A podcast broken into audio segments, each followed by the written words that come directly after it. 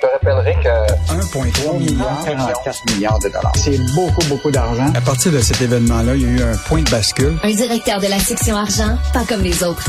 Yves Daou. J'ai un golden parachute dans le dos. Le monde entier peut bien s'écrouler.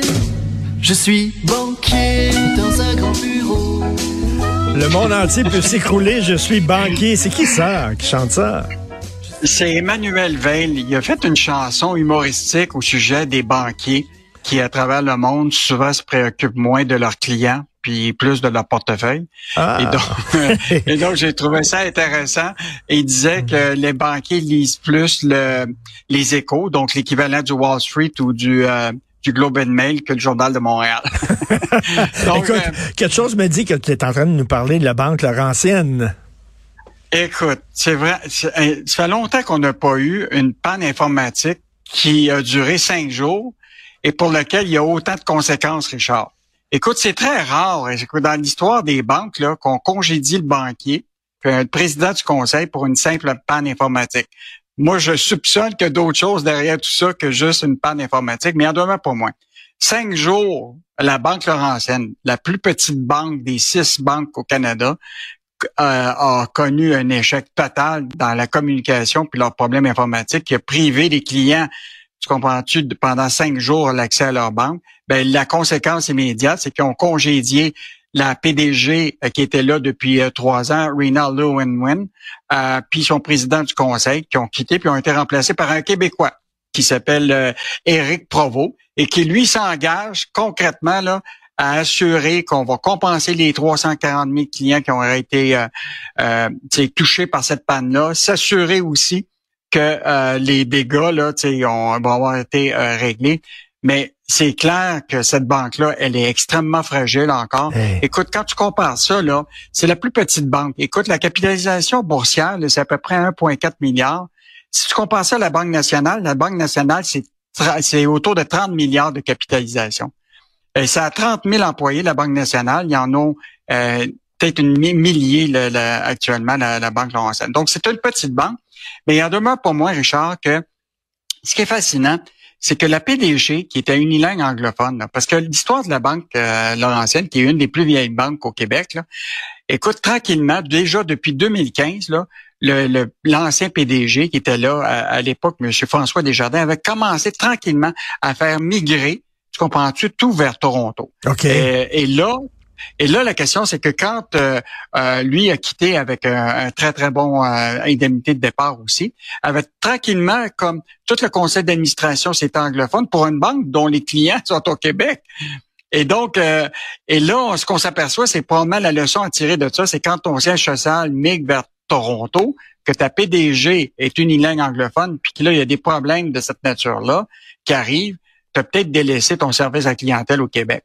Et donc, euh, écoute, ce qui est fascinant, Richard, et je, te, je, juste te, dire ça, là, la PDG actuelle qui quitte, là, selon les, les, les règles de gouvernance puis de, d'indemnisation de, de, rémunération à la Banque Laurentienne, elle pourrait toucher 6,7 millions en indemnité de départ. Ben voyons donc. donc.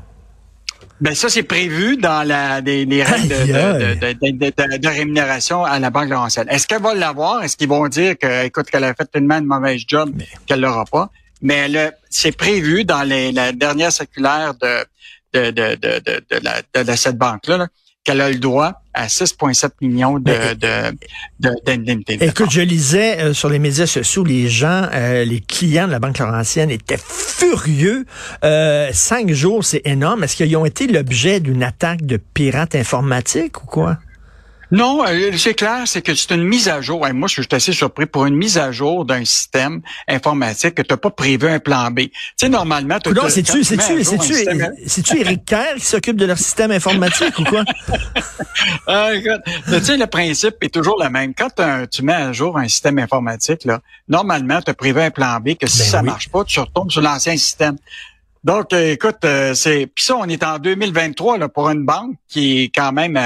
Euh, existe depuis, a, existé, a été créé en 1896 au Québec, puis qui est, qui est quand même encore euh, une, des six grandes banques. Puis aujourd'hui, on se retrouve euh, dans cette situation-là. Écoute, on a, nous autres aussi, on était voir des, des clients. Il y en a, il dit, je pensais changer de banque, mais peut-être qu'ils m'ont donné le bon coup pour y, pour la pour changer de la banque Laurentienne à un autre. Évidemment, là déjà c'est parti, Richard. Il y a déjà une demande d'action déposée en recours collectif à avec la panne. Donc, je pense eh que c'est pas terminé pour Éric Provo. Bonne nouvelle, c'est quand même un Québécois qui est nommé à la tête, qui parle français, puis qui euh, a l'air d'être pas mal euh, euh, déterminé à régler les problèmes à la Banque mais, mais, mais comme tu dis, je suis pas un expert en informatique, mais là, tu changes ton site Internet, ton plan B, c'est on garde on garde l'ancien, puis si le nouveau, il fonctionne pas, mais on retombe sur l'ancien. Il me semble que, Christy, t'as pas besoin d'être un génie en informatique pour penser à ça, Yves. Non. Puis, ce qui est intéressant, c'est que je regardais toute la liste des départs de récemment à la Banque Laurentienne, puis le VP technologique avait déjà quitté depuis un bout de temps. Donc, euh, j'ai l'impression que déjà, il se passait des choses au niveau de, de, la Banque Laurentienne. Et l'autre élément important, Richard, c'est tu sais que cette banque-là s'était mise euh, euh, en vente. on estimait que la valeur potentielle de l'achat de cette banque-là était autour de 2 milliards puis il n'y a personne qui a voulu euh, acheter cette banque-là. Donc, ah, euh, ils sont retournés à leur euh, stratégie d'améliorer leur processus, améliorer leur service à la clientèle, tout ça. Peut-être qu'ils vont réussir. on leur souhaite tout parce que c'est une banque qui, qui, est, qui, est, ici au Québec, qui est quand même hmm. implantée. mais mettons que la panne informatique, puis évidemment la je pense que la, la, PDG qui a été nommée une langue anglaise là, depuis trois ans là, a peut-être pas fait la job qui était nécessaire pour remettre cette banque-là en, vous allez, on va pouvoir profiter.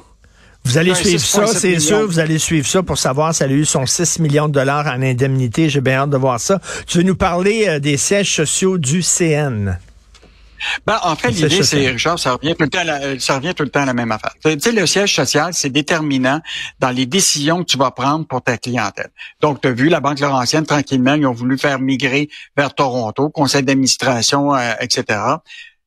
C'est la même chose pour euh, le CN. Rappelle-toi, récemment, le CN n'avait pas d'administrateur francophone sur son conseil d'administration pour un siège social qui était à Montréal.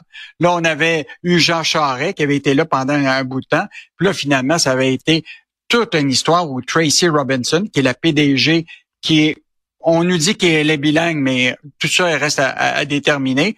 Mais il demeure pour moi que quand les décisions sont prises euh, par des gens qui nécessairement sont des administrateurs probablement anglophones, ben, le siège social à Montréal peut avoir des impacts. Alors là, le syndicat est sorti du CN en disant que présentement, il regarde, il y a une cinquantaine de postes de service à clientèle qui pourraient bouger vers l'Ouest canadien. Et donc là, évidemment, le, le, syndicat soulève euh, toutes sortes de questions. Est-ce qu'on est en train de prendre des jobs qui devraient être au siège social ici au Québec, puis on les envoie dans l'Ouest? Mais l'historique montre très bien, déjà, on en a parlé, que beaucoup de jobs du CN ont commencé à migrer vers l'Ouest. Et donc, euh, puis on regarde des, des, emplois, euh, des, il y a 3537 employés euh, actuellement dans la province. Puis tranquillement, on s'est aperçu que il y en a des jobs qui s'en vont dans l'Ouest. Et la compagnie nous a répondu hier, et tiens-toi bien, la compagnie évalue constamment et de manière rigoureuse tous les postes susceptibles d'améliorer l'efficacité opérationnelle. Quand tu dis une phrase comme ça, là, on s'est entendu pour dire que qu'il y ait des possibilités que des jobs qui sont à Montréal vont migrer vers l'Ouest. Mais hmm.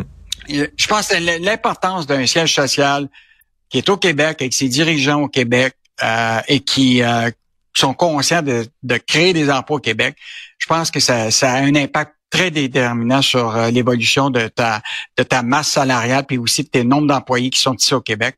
Donc une leçon peut-être à tirer là de de l'importance d'un siège social au Québec. Et de faire migrer à Toronto. Et à lire aussi dans le journal à Montréal, on n'a pas le temps de se parler, mais le commerce de détail à Montréal qui tire le diable par la queue à lire dans le journal. Merci beaucoup Yves, à demain. Bonne Salut Richard, Salut. À demain, au revoir.